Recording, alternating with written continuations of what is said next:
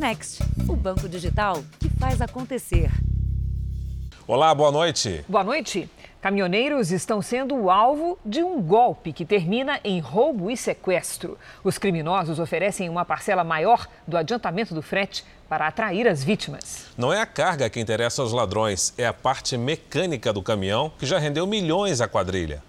Foi a vontade de voltar logo para casa para passar as festas de fim de ano com a família que fez este caminhoneiro aceitar o frete sem desconfiar de nada. A vantagem era não pegar a estrada de São Paulo ao Ceará com a carreta vazia. O cara fica te ameaçando todo tempo com a arma apontada para você e falando assim: vou te matar, vou te matar. E eu falei: eu sou pai de família, tenho três crianças para para criar. Na mesma comunidade, na Grande São Paulo, outros três caminhoneiros foram ameaçados e mantidos juntos em cativeiro por horas, até que os cavalos fossem desmanchados. O cavalo do caminhão é a parte da frente, onde fica a cabine e o motor. Aí é um desespero, viu? Você fica pedindo a Deus para sair em paz, porque você não sabe o que é está passando pela cabeça deles, né? Principalmente que eles estão lá e usaram drogas, né? usar droga lá na ficha da gente, e toda hora com revólver em punho, né? Os criminosos usaram dispositivos eletrônicos para impedir o rastreamento dos veículos e atrasar a chegada da polícia.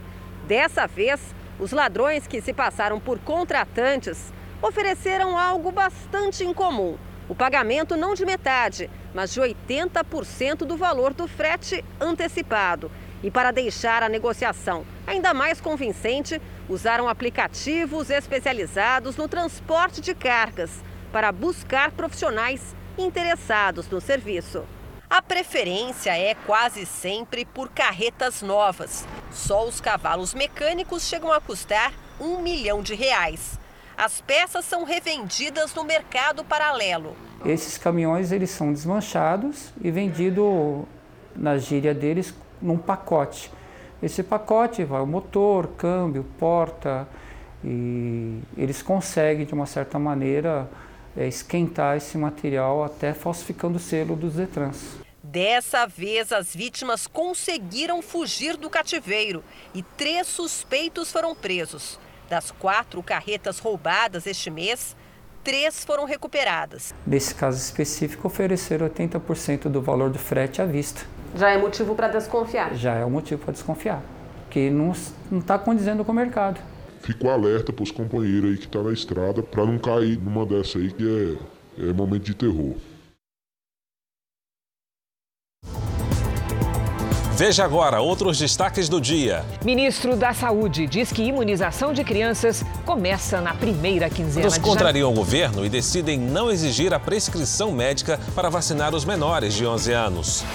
Presidente Bolsonaro deixa em aberto o reajuste de servidores, confirma que vai aprovar desoneração e barrar jogos de azar. Casos de Covid causam suspensão de milhares de voos em todo o mundo. E o trabalho das famílias acolhedoras, que recebem temporariamente crianças à espera da adoção.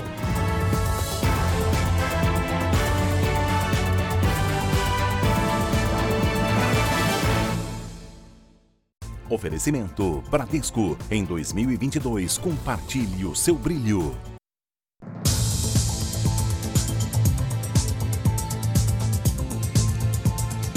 Em Minas Gerais, um menino de 8 anos foi baleado e morreu durante uma perseguição. O motorista deste carro preto desobedeceu a ordem de parada em uma operação policial. Foi em Contagem, na região metropolitana de Belo Horizonte. Esses cidadãos que conduziam esse veículo sobe no meio-fio, né, num passeio, para evadir do, dos policiais, onde ali trafegavam cidadãos, uma senhora com a idade um pouco mais avançada, um, duas senhoras senhoritas e quatro crianças. E ele tira, né, um dos lá tira o braço para fora com uma arma de fogo e efetua um disparo em desfavor de uma criança.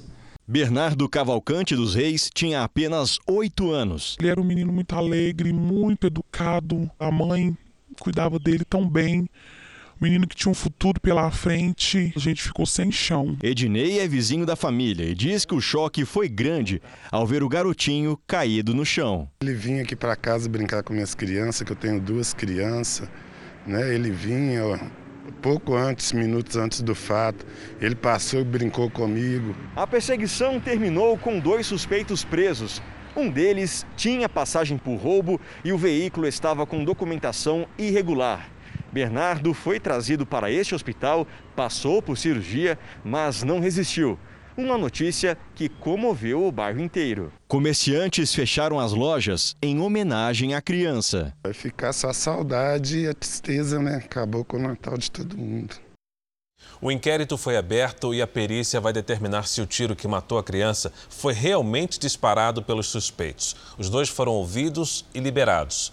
Um deles assinou o termo circunstanciado pela infração de direção perigosa.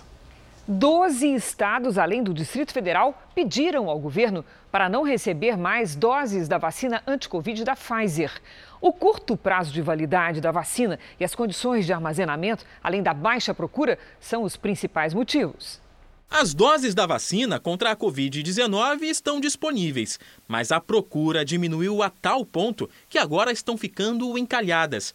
No Rio de Janeiro, o estado já comunicou ao Ministério da Saúde que não vai mais receber novas remessas, enquanto não esvaziar o estoque.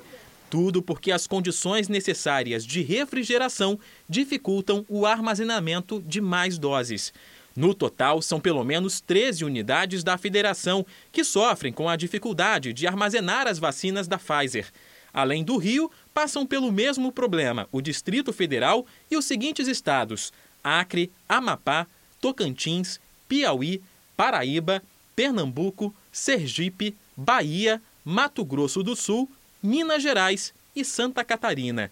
Este sanitarista da Fiocruz reforça a importância da vacinação, mas admite que, diante da baixa procura, o melhor é devolver as doses. Todo mundo vai ficar com receio de armazenar uma vacina, a vacina perder a sua a validade na, na sua casa, né, sem conseguir imunizar a população. Então, os estados, os municípios, os estados vão é, tentar voltar para um âmbito centralizado do Sistema Único de Saúde, que é o Ministério da Saúde, para tentar redistribuir isso para lugares onde hajam mais escassez. As festas de fim de ano e férias, assim como a queda no número de mortes por Covid em todo o país, estão entre os motivos para a redução da procura pela vacina. Mas, segundo especialistas, o governo precisa aumentar a campanha de imunização para não jogar vacinas no lixo. Depois de descongeladas, as doses da Pfizer têm validade de um mês. Em Minas Gerais, o estado vai acionar o Ministério Público para procurar quem não se vacinou. Nós estamos junto ao Ministério Público exigindo que o município faça busca ativa de cada um na sua casa para que a gente não perca vacina de jeito nenhum. Ao contrário do que defende o governo federal, os estados brasileiros não pretendem exigir prescrição médica para a vacinação de crianças contra a Covid. Já o ministro da Saúde, Marcelo Queiroga, afirmou ao Jornal da Record que os pais que quiserem poderão vacinar os filhos na primeira quinzena de janeiro.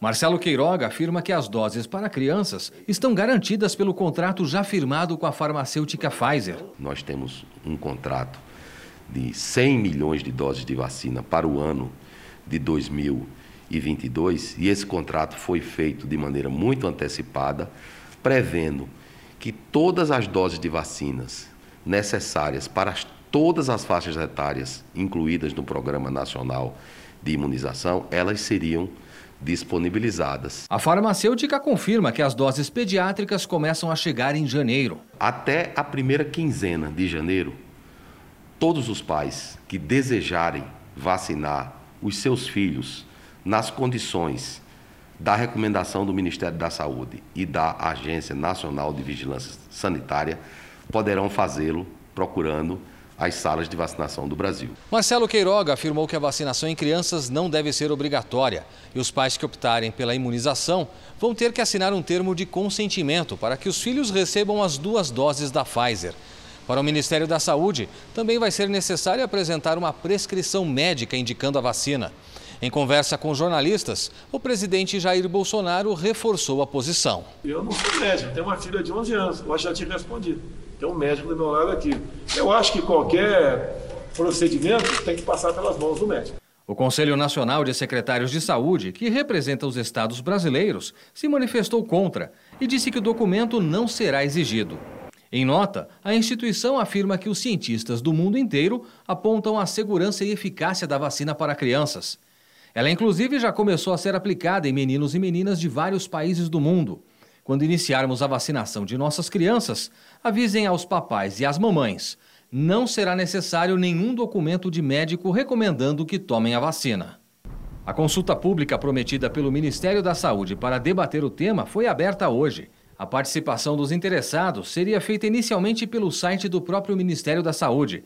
Mas com a demanda acima do esperado, a plataforma gov.br passa a centralizar o recebimento de material até o dia 2 de janeiro. O ministro Alexandre de Moraes, do Supremo Tribunal Federal, deu prazo de 48 horas para que o presidente Jair Bolsonaro explique uma suposta intimidação contra servidores da Anvisa, que aprovaram a utilização da vacina para crianças. Já o ministro Ricardo Lewandowski, também do Supremo, deu cinco dias para o governo explicar a necessidade de prescrição médica. O número de brasileiros vivendo fora do país bateu um recorde em 2021 e não para de crescer.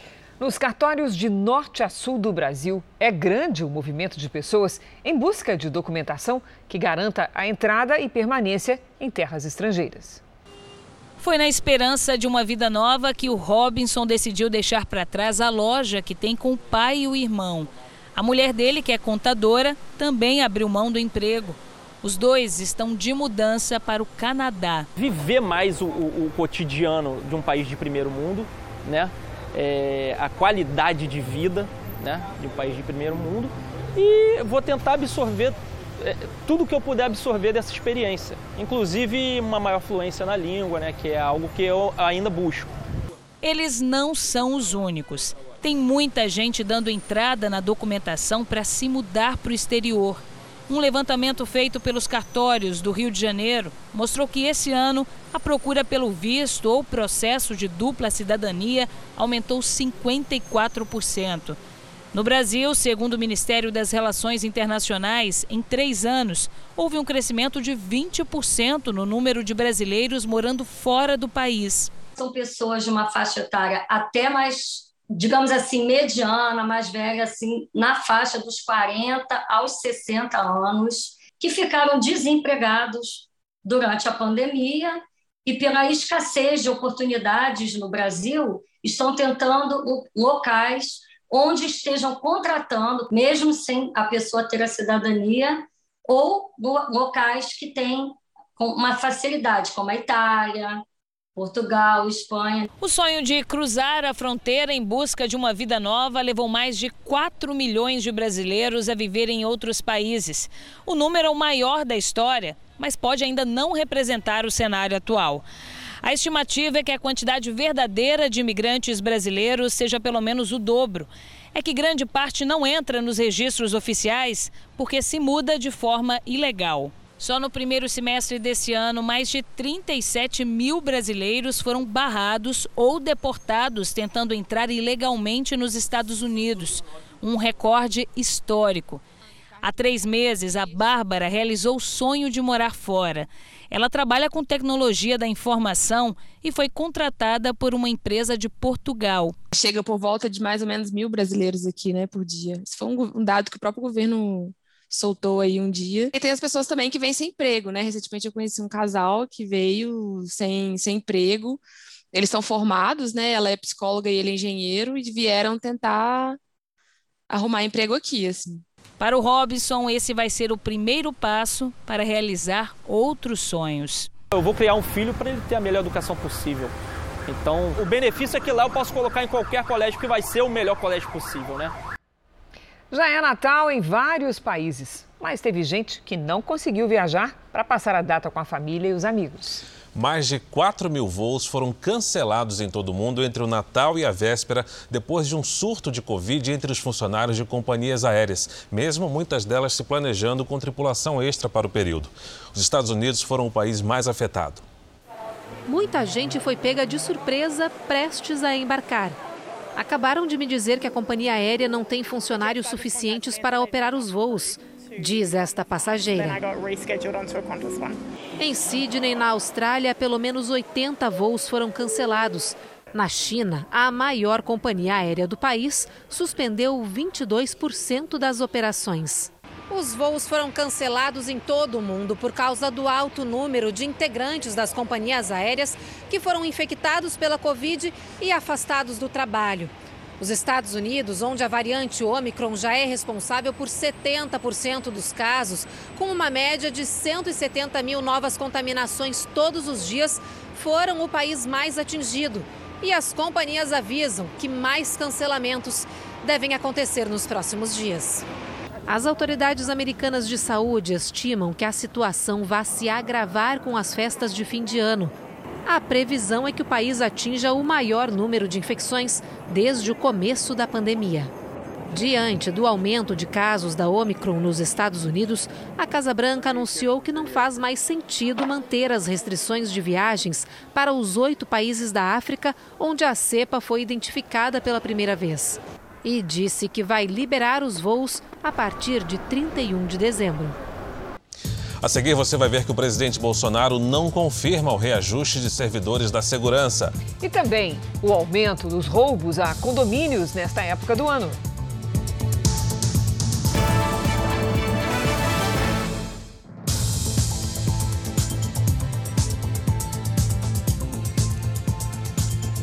O presidente Jair Bolsonaro disse hoje que o reajuste apenas para policiais federais ainda não está definido. Ele também confirmou que vai sancionar a prorrogação da desoneração da folha de pagamentos para os setores da economia que mais geram empregos. Na véspera de Natal, o presidente recebeu o governador de Goiás, Ronaldo Caiado. Os dois assinaram a renegociação das dívidas do Estado que enfrenta dificuldades financeiras. Nesta sexta-feira, o presidente também assinou o indulto de Natal, que é um perdão para penas aplicadas pela Justiça. O texto do decreto, preparado pelo Ministério da Justiça, havia deixado de fora os policiais, mas Bolsonaro pediu ajustes para incluí-los. Ficou estabelecido perdão a policiais, bombeiros e militares que, durante a atuação em missões de garantia da lei e da ordem, tenham cometido crime culposo, quando não há intenção de cometer o ato. É semelhante do ano passado. Vai entrar de novo policiais, Jair Bolsonaro colocou em dúvida se será mesmo concedido o aumento salarial para policiais federais, rodoviários e penais. Depois da mobilização feita por servidores da Receita Federal, o presidente disse que a efetivação do reajuste é uma decisão que fica para o ano que vem. Infelizmente, gostaria de conceder reajuste servidor. Agora, continua conversando com a equipe econômica, né? Para ver o que a gente pode fazer. Os servidores tiveram uma reforma previdenciária, uma inflação de 10% esse ano, está bastante difícil a situação deles. Não existe privilégio para nenhuma classe servidor. No orçamento foi reservado 2 bilhões de reais para atender né, uma outra categoria, porventura, seja mais prejudicada. Agora, o que eu vi é que a, prefere não ter para ninguém do, do que ter para alguns poucos. Né?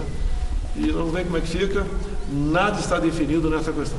Jair Bolsonaro confirmou que vai sancionar o projeto que prevê a desoneração da folha de salários para 17 setores da economia, que empregam 6 milhões de trabalhadores. A medida é uma forma de evitar demissões e estimular contratações. Os recursos para conceder a isenção fiscal não foram previstos no orçamento, mas o governo se comprometeu a corrigir a falha. Deram uma bobeada no orçamento, né? Mas vai ser, vai ser sancionado. Vou culpar, eu quero a solução, não quero que é o responsável não. De, determinei ontem, quando fiquei sabendo do, do imprevisto, olha, vou sancionar. Outro tema de destaque na entrevista do presidente tem relação com o projeto que permite os jogos de azar no Brasil. O presidente disse ser contra a proposta. Eu pretendo vetar a questão de jogos no Brasil. Acho que nós estamos maduros ainda para tratar, para avançar nesse, nesse, nessa questão. Agora tem muita gente que defende. E aí democracia, se eu vetar, o parlamento derrubar o veto, vamos cumprir a lei. O Ministério da Cidadania informou que foram devolvidos aos cofres públicos quase 7 bilhões de reais que tinham sido destinados ao auxílio emergencial. O valor foi arrecadado em fiscalizações, recursos que não foram retirados dentro do prazo e benefícios em que o titular não apresentou a documentação adequada. O governo orientou quem recebeu de forma irregular a devolver o dinheiro voluntariamente. 2 milhões e meio de beneficiários do auxílio emergencial receberam o um alerta. Para ler essa e outras notícias, basta acessar r7.com. A Justiça da Rússia aplicou uma multa recorde contra o Google por não excluir publicações proibidas no país. Em comunicado, o tribunal não detalhou o conteúdo envolvido, mas afirmou que a empresa foi considerada culpada por reincidência. Com isso, o Google terá de pagar o equivalente a mais de 550 milhões de reais. Vamos acompanhar agora os destaques do Domingo Espetacular. Exclusivo, Roberto Cabrini investiga a crise que derrubou a Itapemirim Transportes Aéreos. Senhor Sidney Piva. O tenso encontro com o dono do grupo. Sidney Piva fala sobre as denúncias contra ele. Como é que o senhor combate essa imagem que foi criada de que o senhor está enriquecendo pessoalmente enquanto a empresa atravessa uma crise sem precedentes? E o drama dos milhares de passageiros que ficaram sem embarcar às vésperas do Natal. Mistério na cadeira do dentista. Menino morre depois de arrancar um dente. O que aconteceu? E o alerta. Você sabia que uma dor de dente pode virar um problema grave de saúde? Vai viajar e quer levar o seu animal de estimação? A gente mostra o que fazer para não ter problemas. E a história da Pandora? Ela desapareceu durante um voo e o dono tem feito de tudo para encontrá-la. Ela é uma filha em forma de cachorro. Mariana Wecker relembra os tempos de modelo. Hoje eu vou me vestir da cabeça aos pés. E mostra os looks mais badalados para as festas de fim de ano. Alguns chegam a custar mais do que um carro de luxo. É neste domingo espetacular. Depois da final do Canta Comigo Tim. Veja a seguir: Ministério da Saúde diz que a vacinação de crianças contra a Covid começa em janeiro. E estados afirmam que não vão cobrar receita médica. E também as histórias de quem acolheu uma criança que sonha ser adotada.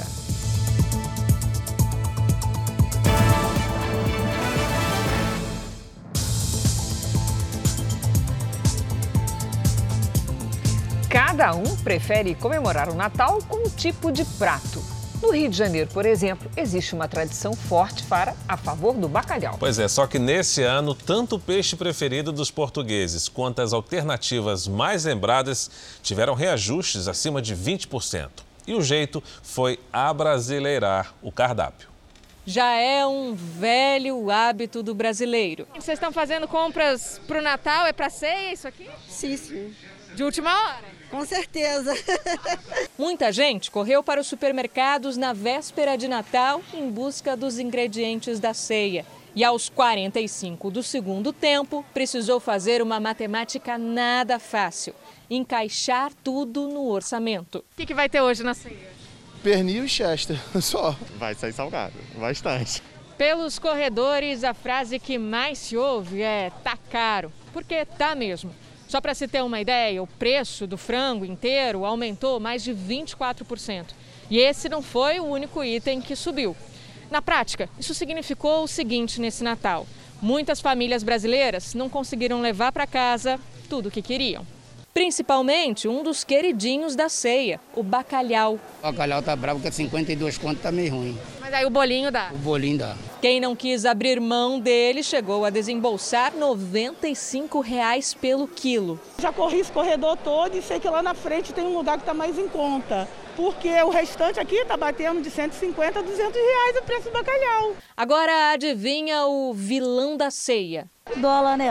Foi mesmo. Este especialista explica que a alta do dólar teve impacto na maioria dos itens para ceia. A maioria desses itens ligados à ceia, eles têm uma ligação com a variação cambial, principalmente quando se fala em azeite, bacalhau, vinhos. Então, já anota aí a dica para a ceia de ano novo. A opção do porco, do suíno, de uma maneira geral, está mais barato que as demais proteínas, né? inclusive as frutas da época. Né? Vamos abrasileirar essa ceia. O importante é comemorar realmente tanto o dia de Natal quanto a virada de ano. Nesse flagrante de imagens nos Estados Unidos, um agente de segurança de um aeroporto salvou a vida de um bebê engasgado. Veja as imagens. Com o filho de dois meses sem respirar, a mãe pede ajuda. A funcionária pula a esteira com as bagagens e realiza o procedimento para socorrer o menino. Cecília Morales trabalha há apenas dois meses no local. Foi a primeira vez que ela esteve em uma situação dessas. Também nos Estados Unidos, um acidente entre um caminhão e dois carros provocou um grande engavetamento. O veículo pegou fogo depois de tombar no meio da pista. Os motoristas do caminhão e dos dois carros conseguiram escapar dessas chamas aí. Ó. Segundo autoridades, o gelo na pista teria provocado a colisão de outros 38 veículos. O acidente bloqueou a rodovia por 13 horas. Apesar do contratempo, ninguém ficou gravemente ferido. Em Bangladesh, 38 pessoas morreram e 100 ficaram feridas durante um incêndio em uma balsa. A embarcação transportava cerca de 800 passageiros. O incêndio teria começado no motor. Entre as vítimas estão pessoas que ainda tentaram nadar até a margem do rio. Acidentes como esse provocaram mais de 300 mortes no ano passado no país. O ator americano Chris Noth, conhecido por interpretar um dos principais personagens do seriado Sex and the City, recebeu uma nova acusação de agressão sexual. A quarta mulher a denunciar o ator foi a cantora nova-iorquina Alice Gentili. Ela disse ter sido assediada por Chris Noth em Nova York em 2002. O ator teria sido agressivo e forçado a cantora a ter relações sexuais durante o encontro no apartamento dela. Na semana passada, três mulheres afirmaram também ter sido vítimas de abuso sexual por parte do ator. Numa época em que muita gente está viajando, cresce a preocupação com os roubos em condomínios. Em São Caetano do Sul, no ABC Paulista, ladrões fizeram um verdadeiro arrastão. Em apenas três minutos, eles arrombam o portão, entram e saem com as bicicletas dos moradores. Seis jovens passam em frente à garagem de um prédio. Ao se certificarem que não havia ninguém, quatro deles voltam e forçam o portão. Por este ângulo, dá para ver que eles entram correndo nas imagens desta outra câmera, eles passam entre os carros em busca do que possa ser levado. Em seguida, um deles foge com uma bicicleta roubada. Outras três também são levadas. Repare que os ladrões usam máscaras, o que dificulta a identificação. O Edson é dono de duas bicicletas que foram roubadas. O primeiro momento eu senti aquela sensação de raiva, de impotência de você não poder fazer nada, né? Este é o portão por onde os ladrões passaram. Aqui não há vigilantes armados, mas oito câmeras registraram toda a ação criminosa, que foi rápida, durou cerca de três minutos. O porteiro do condomínio desconfiou da movimentação dos jovens quando eles ainda estavam aqui do lado de fora e chamou a polícia. Só que quando os policiais chegaram, as bicicletas já tinham sido levadas. Os policiais que estavam aqui, policiais militares, eles me informaram que já prenderam essa gangue na semana passada, mas por serem menores de idade, acabaram soltos e estão aqui fazendo a mesma coisa. A maior dificuldade é manter os suspeitos presos até o julgamento. Por não ter violência, a gente tem acompanhado que uh, a justiça uh, tende uh, a que respondam em liberdade e, e, infelizmente, em se tratando de menores, ainda a impunidade ainda é maior. O síndico do condomínio disse que outros prédios da região também foram roubados. Na verdade, a culpa não é do condomínio. A culpa é a falta de política pública de segurança na cidade. Este especialista trabalha na segurança de 160 condomínios na Grande São Paulo. Ele disse que nos últimos três meses, em 29 deles houve furtos ou tentativa de furto quase o dobro do trimestre anterior, quando aconteceram 16 ocorrências desse tipo. E ele dá algumas dicas de como se proteger numa época em que muita gente está viajando. Portões da garagem, é, os que não têm dispositivos de trava, que são travas horizontais né, no final do curso, é importante que coloquem, justamente para que não tenha esse empuxo do portão por quadrilhas que geram esses movimentos ali, forçando o portão e gerando o acesso. Até agora, ninguém foi preso. Cinco pessoas morreram num grave acidente de ônibus em Aparecida de Goiás. O local está em obras e uma cratera no asfalto obriga os veículos a seguir em pista única. O motorista do ônibus bateu num carro da concessionária e depois numa carreta. A polícia vai investigar também se a sinalização do local é adequada. Era madrugada e chovia bastante. A rodovia, que é de mão dupla, acabou virando pista única depois que uma cratera se abriu no asfalto. O motorista perdeu o controle do ônibus, bateu num carro da concessionária, depois colidiu numa carreta e caiu no córrego. Dos 52 passageiros, cinco morreram na hora e 40 ficaram feridos. O motorista vinha de São Paulo e tinha Brasília como destino. A concessionária que administra a rodovia diz que ele não respeitou a sinalização e invadiu a pista contrária. O veículo de grandes proporções é, exige-se um tempo maior de frenagem. E a sinalização, como a gente percebe aqui, ela está muito em cima do ponto de interdição. O acidente foi no trecho da rodovia que passa dentro da cidade. Poderia ter colocado uns letreiros bem antecipadamente para quem está vindo ver que tem obras à frente, né? Três passageiros seguem internados. O Ila ainda procura notícias da mãe, de 63 anos. Aparecida Ribeiro vinha passar o Natal com a família. Era uma e meia da manhã, uma e quarenta da manhã, ela me mandou mensagem avisando que estava passando por Hidrolândia. Foi quando eu saí de casa para buscar ela na rodoviária. E logo depois o celular dela desligou. Meu primo rastreou o telefone dela e está dando que está nesse local o telefone dela e que foi desligado duas e quatro. Os bombeiros prosseguem com as buscas. A empresa ainda não sabe se ela estava exatamente nesse ônibus. Foi nos informado que existe dois ônibus no mesmo horário. Então ela pode ter trocado de ônibus, nós não sabemos. Peritos também trabalharam durante todo o dia no local do acidente. O motorista do ônibus vai prestar depoimento na segunda-feira. Com o aumento no número de casos de gripe, a procura por remédios para tosse, coriza e febre cresceu. Mas é preciso cuidado com a automedicação. Nossa equipe foi ouvir especialistas para saber quando é a hora de procurar um médico. Começou na hora de dormir. Começou a ficar entupido meu nariz. Aí começou a me deixar mal, não conseguia respirar para nada. No dia seguinte, o Robson piorou. Aí quando acordou, tava com febre, com 38 graus e meio de febre, aí eu dei um remédio para febre e ele ficou do meu lado. Foram três dias de cama, mas a Rosilene achou melhor evitar os hospitais, medicar o filho em casa mesmo. Ele não conseguia nem levantar, não conseguia se alimentar, aí ele ficou o tempo inteiro ali. Aí teve uma hora que ele levantou, se alimentou, mas mesma, na mesma hora já deitou, porque estava se sentindo cansado. Em farmácias como esta, em São Paulo, nas últimas três semanas, aumentou a procura por remédios para tratar sintomas como tosse, coriza e dor de garganta. O surto de influenza, as pessoas vieram a ter mais sintomas gripais, né? então dores no corpo, febre, coriza, dor de garganta. Como são medicamentos de venda livre, né? procuram a farmácia para ter uma orientação do farmacêutico. O Conselho Regional de Farmácia alerta que, mesmo no caso dos remédios de venda livre, sem prescrição, é importante seguir orientação especializada. Alguns já estão muito consagrados como analgésico, mas mesmo assim, interações medicamentosas podem acontecer. E é vendido dentro de uma farmácia, a responsabilidade de orientação do farmacêutico. Os remédios vendidos na farmácia sem necessidade de receita podem dar o alívio que a pessoa está precisando.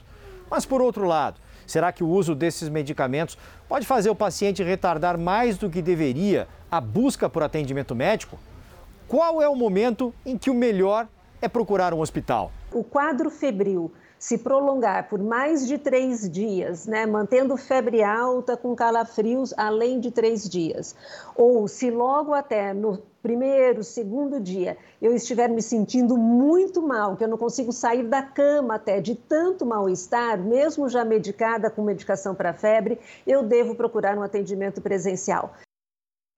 A falta de chuvas no Rio Grande do Sul provoca prejuízos nas lavouras. Algumas registram perdas de mais de 80% nas produções. A estiagem que vem se agravando desde o mês de outubro já deixou 15 municípios gaúchos em situação de emergência.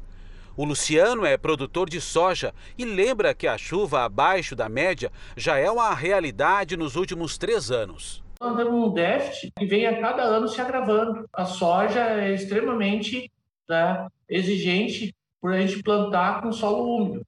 Se a gente plantar com solo seco, ela não germina e perde o vigor. Para ela germinar, ela leva 7 ou 8 dias para sair do chão.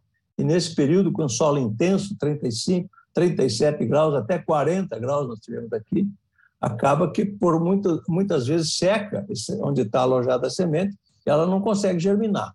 O verão que mal começou deve ser de menos chuva em toda a região sul do Brasil. É que o país enfrenta efeitos do fenômeno climático Laninha, que é o aquecimento das águas do Oceano Pacífico e que traz mudanças severas no clima do planeta. Aqui no Rio Grande do Sul, lavouras como milho e soja já acumulam perdas que se aproximam de 80% na produção.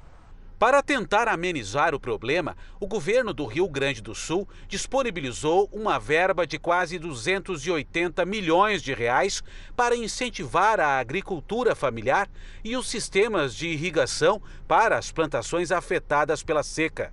A atividade agropecuária tu não tem o que fazer, você tem que uh, conviver com aquilo ali e se preparar para as próximas, os próximos eventos que virão, que daí é com irrigação, armazenagem de água, melhorar a cobertura de solo, descompactar o solo. Tudo isso são estratégias de longo prazo. Agora são ah, aquelas ações que para minimizar esses efeitos Vamos com a previsão do tempo hoje, com expectativa para o Natal. Afinal, nós queremos saber como é que vai ficar o tempo nas próximas horas no final de semana.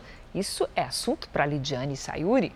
Boa noite, Lid. Como é que vai ser o nosso Natal? Vamos lá, Cris. Boa noite para você, para o Fara. Feliz Natal a todos. Olha só, atenção, principalmente quem for pegar estrada, viu? Com as pistas escorregadias. Nas imagens de satélite, vemos nuvens bem carregadas na metade norte do Brasil culpa de uma frente fria parada na altura da Bahia que ajuda a formar esse corredor de umidade. Nestas áreas, chove a qualquer hora. O risco de alagamentos e deslizamentos é alto na Bahia. No Tocantins, alerta de transbordamentos. No norte e no centro-oeste, a chuva é isolada, mas pode ser forte. Estudo nas próximas horas, mas também todo mundo quer saber como é que vai ser. Vai ter tempo firme no final de semana? Sim, esse pacote completo, calor, tempo firme e sol, você vai encontrar neste sábado na região sul, no estado de São Paulo também, na metade sul de Minas e do Rio de Janeiro.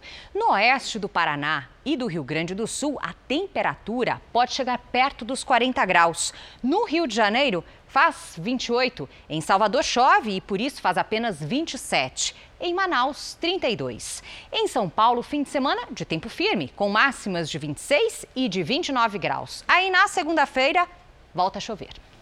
Tempo Delivery, a gente começa com o pedido do Marcelo de Goianinha, no Rio Grande do Norte, Lidiane. Opa, Fara, vamos lá. Oi, Marcelo. Sábado com máxima de 31 graus e pancadas de chuva à tarde e à noite. No domingo e na segunda, 29 graus com chuva a qualquer hora. De Goianinha, a gente vai para Goianira, agora em Goiás, é o pedido de Silvani. Vamos lá, Silvani. Seguinte, fim de semana abafado, viu? No sábado chove a partir da tarde faz até 30 graus. No domingo, 31, com pancadas à noite. Na segunda, 30 de novo, com chuva a qualquer hora. Faça como eles e participe aqui do nosso Tempo Delivery pelas redes sociais. Hashtag você no JR.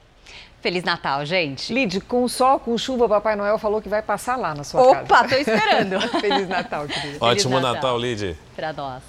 Portugal é o maior fabricante de bicicletas da Europa e o país é um exemplo no uso desse meio de transporte. Mas o mercado tem que lidar agora com a falta de peças por conta da menor produção durante a pandemia. Um mercado que não perde o fôlego. A União Europeia produziu em 2020 12 milhões e 200 mil bicicletas. Só Portugal foi responsável por 2 milhões e 600 mil unidades. Nesta fábrica ao norte do país, a mão no freio interrompeu os planos de crescimento.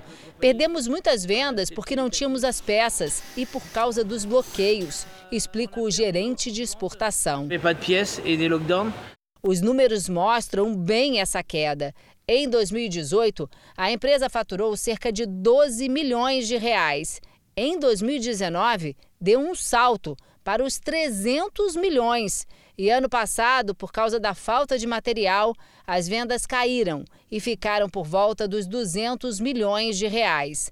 O surgimento da variante Omicron deixa o setor em alerta, já que grande parte do material vem de fora. As empresas portuguesas já têm encomendas até 2023 e novas restrições podem fazer com que o setor, que começa a andar num ritmo rápido, pare novamente. O secretário-geral da Associação Nacional da Indústria, que emprega cerca de 200 pessoas, está otimista.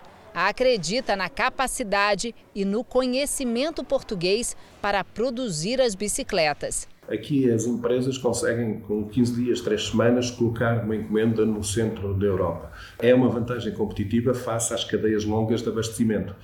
Juntando isto à fiabilidade dos, dos empresários do setor, portanto, que garantem qualidade e serviço, é isso que tem ajudado a, a catapultar o setor. Qualidade no serviço e o incentivo ao transporte em duas rodas por toda a Europa. Como você que acompanha o JR já sabe, às sextas-feiras, o comentarista Augusto Nunes nos ajuda a entender o noticiário político daquele seu jeito direto. Ele explica como as instituições funcionam lá em Brasília. Hoje ele vai falar do Senado. Boa noite, Augusto. Boa noite, Cris. Boa noite, Fara. Boa noite a você que nos acompanha. Nunca tantos políticos com boa musculatura eleitoral anunciaram com tanta antecedência que pretendem disputar uma das 27 vagas do Senado, um terço do total, que serão preenchidas em 2022. É outra evidência de que, em 2021, o Brasil descobriu que a instituição que compõe o Congresso, em parceria com a Câmara, é bem mais importante do que parecia. Segundo a Constituição, cada estado tem direito a três representantes no Senado. Para conquistar o mandato, que dura oito anos, o candidato precisa ter mais de 35. Entre outras atribuições, cumpre ao Senado fiscalizar o Poder Executivo. Também cabe ao Senado processar e julgar por crime de responsabilidade o presidente da República, ministros do Supremo Tribunal Federal, ministros de Estado, comandantes militares ou o Procurador-Geral da República.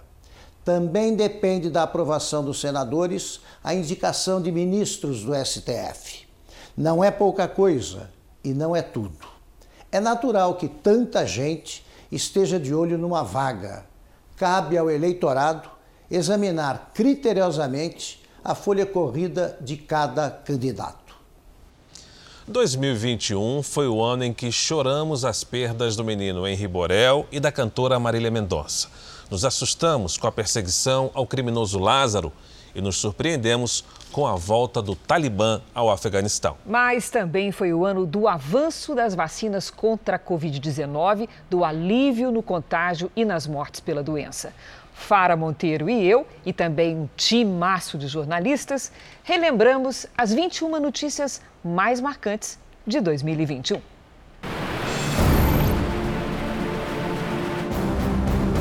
Uma das maiores vozes que o Brasil já ouviu.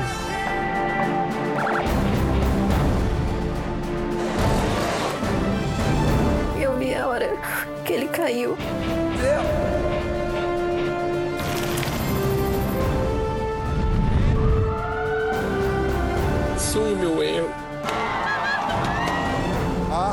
Usada pelo ator Alec Baldwin é real.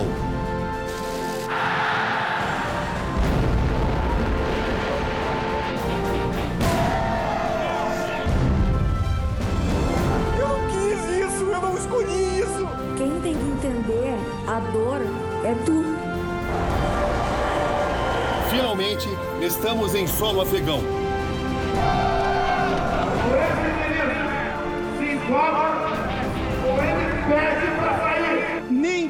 Fechará esta corte. Estou fazendo parte da história. Agora, a história de um casal que corre junto nas pistas e nas ruas. Os dois não enxergam, mas isso não os impediu de participar de muitas competições. E agora eles se preparam para a última corrida do ano. Bora, meu amor! Estou indo, meu chuchu! A troca de declarações carinhosas foi a forma que o casal encontrou para saber se um está pertinho do outro. Rita e Vivaldo vivem juntos há três anos. Ela perdeu a visão aos 19, após ser diagnosticada com uma doença rara nos olhos. E ele aos 41, por causa de uma atrofia no nervo óptico. Eu me via sentada no sofá, na frente de uma televisão ouvindo, comendo direto e parada, sedentária.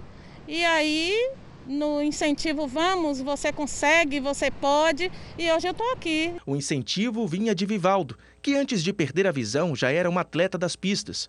Quando ele conheceu Rita, fez de tudo para que a companheira também corresse ao lado dele.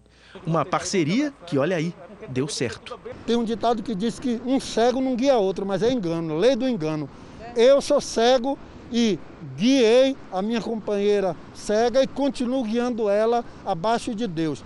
Já deu para perceber que Rita e Vivaldo treinam pesado. Pelo menos duas vezes por semana o casal vem aqui para a Orla de Salvador correr 9, 10 quilômetros, sempre um incentivando o outro a quebrar os próprios limites. Se deixar, esses dois aí vão longe, para desespero do guia. Os dois me bota para cansar, viu? Os dois são conhecidos em competições Brasil afora e na semana que vem estarão na tradicional Corrida Internacional da São Silvestre, em São Paulo. O casal é a prova de que o amor não mede distâncias e que vale a pena correr, se não atrás, ao lado dele. Uma maratona que, de alguma forma, sempre termina no pódio. O esporte salva vidas. E se não fosse esporte, eu não estava nem aqui para contar a história. E correr ao lado do amado, melhor ainda. Fica melhor ainda. O casal que corre junto permanece sempre junto. E vence junto. E, isso, vence junto, isso, isso. O Jornal da Record faz agora um convite para você ajudar na campanha da Abades. Abades é uma instituição sem fins lucrativos que trabalha no desenvolvimento de crianças com deficiência intelectual e autismo. Veja agora como participar. Quem quiser ajudar pode entrar nessa corrente do bem e doar o valor que puder. É só ligar 0500 508 0707 para doar 7 reais. 0500 508 0720 para doar 20 reais. 0500 508 0740 para doar 40 reais. Ou você pode doar qualquer outro valor através do Pix doe@abades.org.br. Se preferir, aponte o seu celular para este QR Code e você vai ser direcionado para a doação. Ajude a Abades a construir uma sociedade mais inclusiva. Abrace essa causa. Abrace a Abades. Eu chamo agora a sua atenção para essa notícia. O Brasil tem hoje pouco mais de 30 mil crianças e adolescentes, 30 mil, fora de casa, esperando por adoção ou por um retorno seguro às famílias de origem. Mas programas municipais tentam mudar essa realidade e dar lares temporários mais humanizados para os menores. São as chamadas famílias acolhedoras. Esse menino tem cinco anos e já passou boa parte da vida em um abrigo para crianças. Há dois meses, ele veio morar com a Tatiana. Não foi adotado, foi acolhido. Eu sempre quis fazer um trabalho voluntário com criança e eu tinha várias ideias, mas eu sempre estava esperando o melhor momento. Aí veio a pandemia e eu me dei conta que não existe o melhor momento, que a gente não pode ficar esperando estar a vida perfeita para acolher ou para fazer algum trabalho. Ele está de férias agora, mas frequenta uma escola municipal do bairro. E Tatiana já o matriculou em aulas de música no ano que vem, mesmo sem saber por quanto tempo ele vai ficar com ela. Ele chama pelo nome, Tati, desde o começo. Não é mãe, não é tia. Ele tentou várias vezes me chamar de mãe, mas aí eu fui conversando, explicando, e agora ele sabe. Sabe muito bem. Ele chama de Tati, ele sabe que eu sou uma família acolhedora, que ele vai ficar um tempo aqui até a história dele ser decidida pela justiça.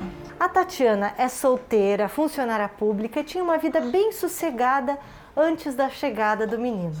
Mas juntos, eles já começam a registrar momentos importantes desses dois meses. Tudo mudou na vida deles. A Tatiana transformou o escritório no quarto do menino. E do mesmo jeito que ele já começa a desenhar uma história com ela, ele guarda a memória do que viveu antes de vir para cá, aqui do lado da cama. Nada é apagado. Família acolhedora é quem cuida da pessoa que precisa de ajuda.